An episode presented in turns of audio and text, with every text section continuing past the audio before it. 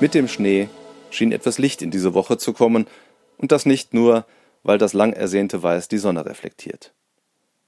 Die Corona-Zahlen sinken deutlich und halbwegs stetig. Es wird endlich auch besondere Hilfen für die Schwächsten der Gesellschaft geben.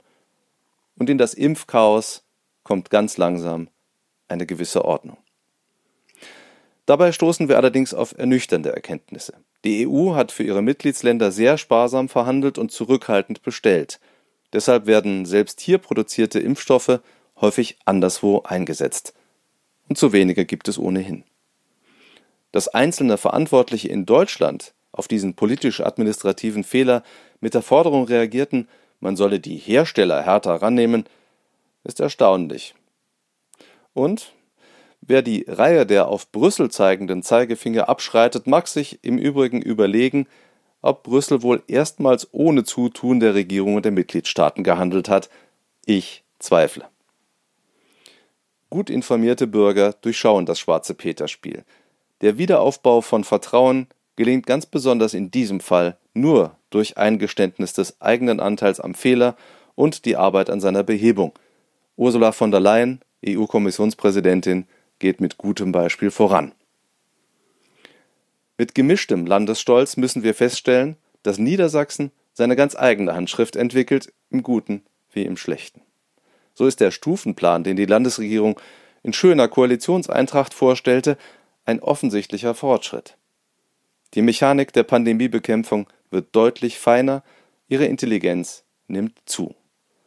Was Stefan Weil und Bernd Althusmann da präsentierten, könnte Vorbildcharakter bekommen.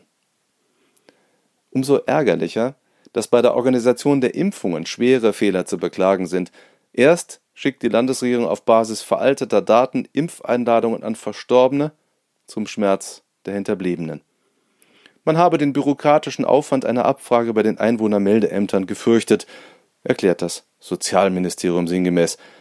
Und dann stranden Zehntausende von alten Menschen in den Warteschleifen überlasteter Impftermin-Hotlines. Bis in diese Woche kamen trotz langer Wartezeiten längst nicht alle durch, die sich einen Termin sichern wollten.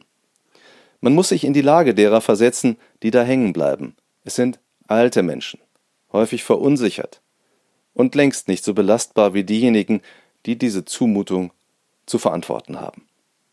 Ja, es war schwierig, so viele Anrufe entgegenzunehmen, aber der Engpass war selbst gemacht. Leserinnen und Leser unserer Zeitung haben in dieser Woche auf unserer Leserseite berechtigte Hinweise gegeben, wie intelligente Terminvergabe hätte aussehen können und müssen. Anderswo funktioniert's ja auch. Der Murks ist zu groß, um ihn mit einem verlegenen Räuspern abzutun. Zu einem klaren Bekenntnis eigener Versäumnisse hat sich in Niedersachsen aber bisher niemand bereit gefunden. Ist das nur schlechter Stil oder Ausdruck fehlender selbstkritischer Erkenntnis? Peinlich ist es allemal. Am Ende ist fast alles eine Frage der Haltung. Wie man in einer konkreten Situation mit Menschen umgeht, ist sehr häufig Ausdruck einer Einstellung, die viel, viel tiefer reicht. Es war in diesem Sinne ein lichtgebender Moment, jetzt die Weiterentwicklung der evangelischen Stiftung Neuerkerode zu beobachten.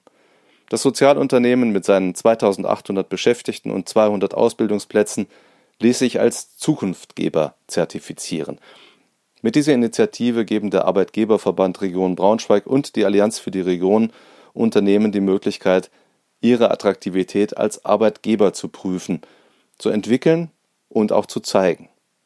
In diesem Prozess, der so schlank ist, dass ihn auch kleinere Unternehmen schaffen, aber so tief geht, dass er zu aussagekräftigen Ergebnissen führt, zeigen sich die Früchte harter Arbeit.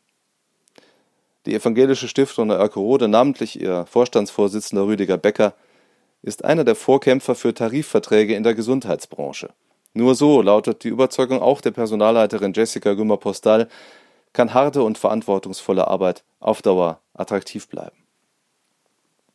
Wettbewerbsnachteile gegenüber nicht tarifgebundenen Anbietern nimmt die Stiftung in Kauf, weil ihr die Haltung wichtiger ist. Sie sieht Leistung und den Respekt vor der Würde der Betreuten und der Betreuenden als unteilbares Ganzes.